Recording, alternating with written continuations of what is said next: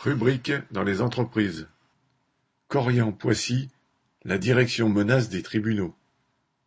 Lundi 5 septembre, plus de 80 personnes se sont rassemblées devant l'EHPAD Corian de Poissy, dans les Yvelines, pour soutenir une aide-soignante avec 17 ans d'ancienneté que la direction centrale du groupe avait fait citer ce jour-là devant le tribunal correctionnel de Paris.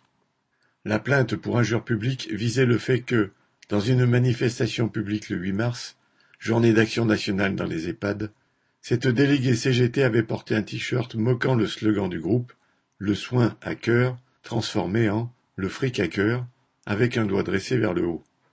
Ridicule, mais ce ridicule pourrait coûter jusqu'à douze mille euros d'amende et une simple travailleuse au profit d'un des tout premiers groupes européens de maisons de retraite qui compte cinquante-sept mille salariés, dont plus de vingt mille en France, et un chiffre d'affaires de 4,3 milliards d'euros en 2021 c'est que, comme les autres groupes capitalistes spécialisés dans l'or gris, entre guillemets, et notamment son concurrent Orpea, Corian est critiqué pour son âpreté au gain, ses économies sur le dos des résidents et des salariés, dénoncées dans des articles de presse, des émissions de télévision, des protestations des salariés.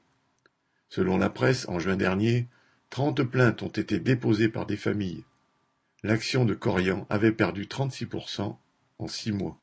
Dans ces établissements, le prix de l'hébergement peut aller de 3 500 euros par mois lit, repas, toilettes, surveillance de la santé à plus de 5 000 selon qu'on est seul dans sa chambre ou avec un autre résident et selon les prestations comprises ou non dans le contrat lavage sur place du linge personnel ou lavage par la famille, coiffeur, pédicure.